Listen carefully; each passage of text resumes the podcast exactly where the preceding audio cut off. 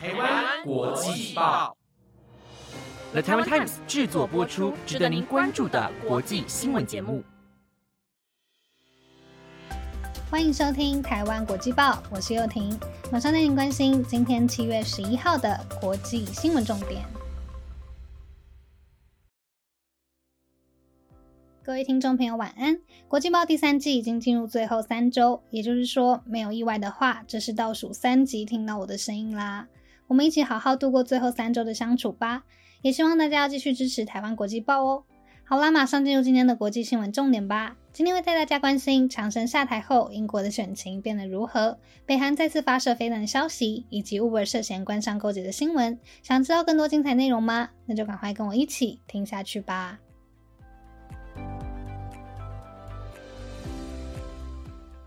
首先带您关心，南韩总统尹锡悦将赴日本大使馆吊唁安倍晋三的消息。前几天有马上为大家更新，日本前首相安倍晋三在奈良街头助选时，突然遭到枪击，同天宣告不治。这个消息让各界都非常震惊，尤其安倍晋三被称为对台湾最友好的首相，也让许多台湾民众感到相当不舍。台北一零一也将连续点灯四天，以“台湾永远的朋友”等字样悼念安倍晋三。根据日媒报道，安倍的家人预计在今天举行丧礼，后天火化遗体。而南韩身为日本的邻国，总统尹锡悦是否会飞到日本，引发大家关注。根据韩联社的报道，总统幕僚表示，尹锡悦可能会指派国务总理韩德洙以总统特使身份，与国会议员郑正硕等人一同出访日本，出席日本政府为安倍晋三举办的纪念仪式。而尹锡悦本人则没有计划亲自赴日致哀。不过，尹锡月八号得知消息后，就向安倍晋三的妻子安倍昭惠致电表示慰问。他也在唁电中说道：“对于失去这位日本宪政史上任期最长的首相，同时也是备受尊敬的政治家，向家属以及日本国民致以诚挚的慰问。”另外，南韩龙三总统办公室人士指出，国务总理韩德洙、外交部长朴正、国家安保室室长金承汉等官员将会在今天前往日本驻南韩大使馆所设置的安倍晋三灵堂吊唁，尹锡悦也将会在近期到场致意。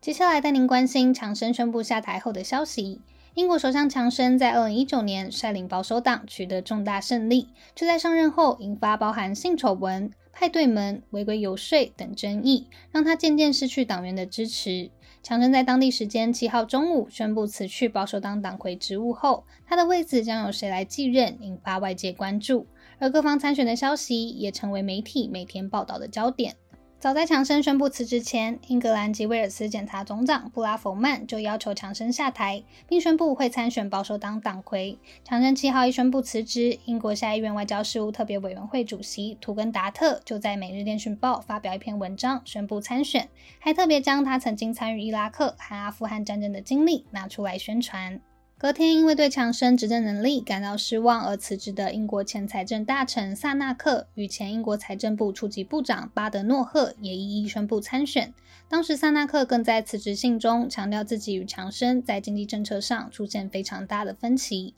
另外，英国交通大臣夏普斯、财政大臣扎哈维、前外交大臣杭特、前卫生大臣加韦德、前国防大臣摩丹特也都在当地时间九号宣布要参选英国保守党领袖一职。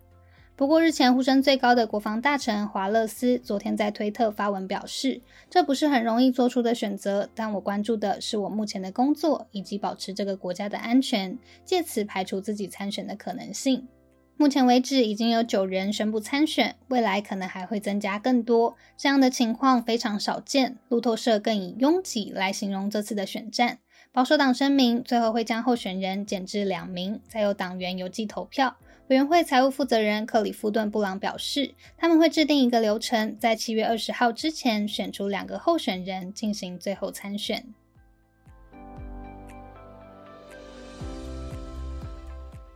接着带您关心军事消息。北韩近期实在非常不安宁，连连发射飞弹，光是今年就已经发射了近二十次弹道飞弹，从小型的多管火箭炮到最大型的洲际弹道飞弹都有使用，让国际十分不能理解，并强烈批评北韩的举动。联合国安全理事会对北韩发展飞弹计划实施制裁决议，禁止平壤试射所有类型的飞弹与火箭。而南韩昨天再次探测到北韩火箭弹的飞行轨迹，也引发关注。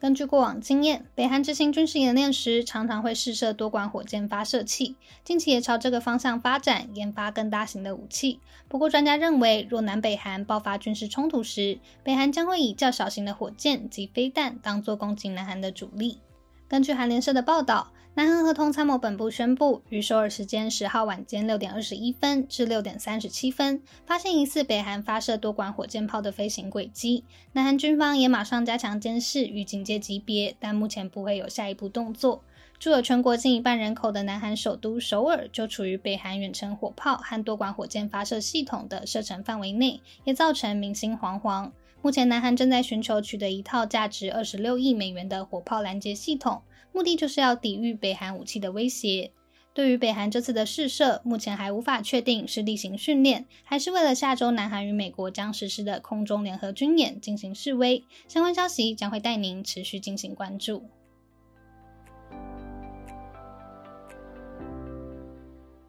除了计程车之外，工程平台 Uber 已经成为现代人的新选择。不过，接下来这则新闻将要带您关心 Uber 涉嫌违法进行官商勾结的消息。英国卫报今天独家报道，Uber 为了扩张全球版图，不择手段对各国政要进行游说、施压等行为，试图要推动有利于他们的法律，并得到更多特殊待遇。卫报为了查出真相，也将他们取得的十二点四万份 Uber 内部文件与英国 BBC、美国华盛顿邮报与法国世界报等四十个媒体共享。这份内部文件的时间分布是在 Uber 共同创办人卡拉尼克还担任执行长的2013年到2017年之间。内容指出，Uber 当时得到包括时任法国经济部长，也就是现任法国总统马克宏在内等政界人士的帮助，才能顺利在各国推动合法化。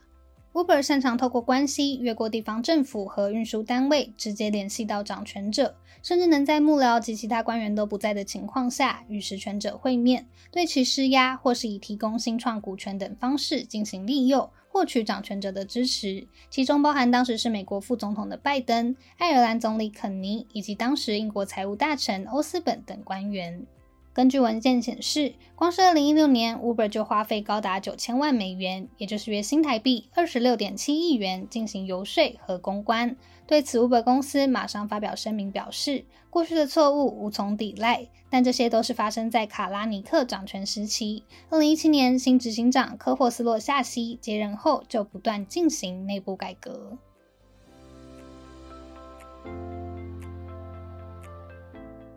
二十一世纪是个多元的时代，社会越来越开放，对于性别意识的接受度与包容度也提高许多。即使自己的性倾向或是性别身份与主流不太相同，也已经不再是一件必须躲躲藏藏的事情。反而越来越多人以此骄傲，并勇于发声。像是台湾，就几乎每年都会举行同志大游行。最后这则新闻，则是要带大家来关心欧洲最盛大的马德里 LGBTI+ 骄傲大游行。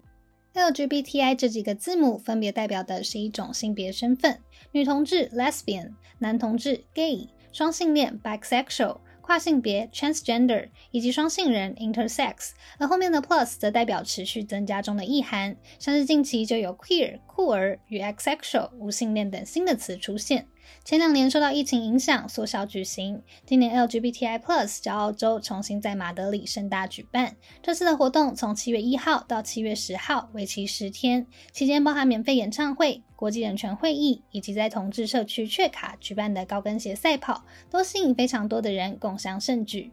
其中，于当地时间九号晚间在市中心举办的 LGBTI Plus 骄傲大游行是活动的高潮。这次的活动以诉求面对仇恨，更要展现能见度、骄傲与抗争为号召，吸引超过六十万人参加，比起两年前又再翻了一倍。游行队伍包含一百个组织团体和四十台花车，他们在晚上七点从阿托查车站出发，于九点在终点站哥伦布广场朗读宣言。整场活动直到深夜十二点才正式结束。